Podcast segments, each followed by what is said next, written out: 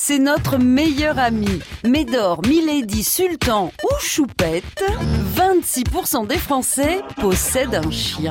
Le chien, c'est, il ferait tout et n'importe quoi pour vous. Vous êtes son dieu, voilà, tout simplement. Il vit à, à travers vous. Il, euh, il vous aime plus qu'il ne s'aime. Voilà.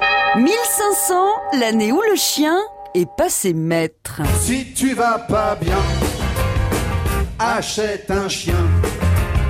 Si t'as le cafard, achète un clébard.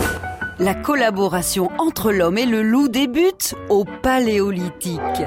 L'ancêtre du chien est d'abord très utile pour chasser et plus tard pour garder les troupeaux et protéger les maisons. Mais il a mauvaise réputation. Dans l'Antiquité, se faire traiter de chien est la pire des insultes. L'animal est soupçonné d'être une créature sale et libidineuse. La preuve, il renifle ses congénères aux endroits les plus impudiques. Il faut attendre la Renaissance et la mode de la chasse pour que le chien revienne en grâce. Hein?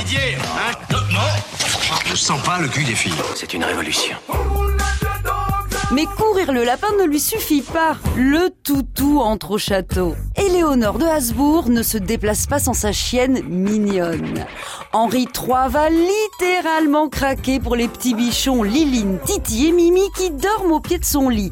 Et Louis XIV nomme un capitaine des levrettes pour s'occuper en personne de ses petits lévriers. À la fin du 19e siècle, on officialise les caractéristiques de chaque race à l'occasion des toutes premières expositions canines. C'est super nerveux un pitbull Super nerveux je, je vais vous faire un aveu. Il me faisait tellement flipper ce pitbull que quand, quand je le sortais le soir, c'est moi qui pissais. Pour lui redonner confiance, après l'avoir fait castrer, Kim Kardashian a fait poser à son boxer Rocky des prothèses testiculaires. Finira-t-il par ressembler à son incroyable maîtresse En tout cas, cette opération devrait lui permettre d'avoir du chien. On n'arrête pas le progrès. Ah, Quand tu te promènes avec un pitbull, personne t'emmerde, hein À retrouver sur francebleu.fr.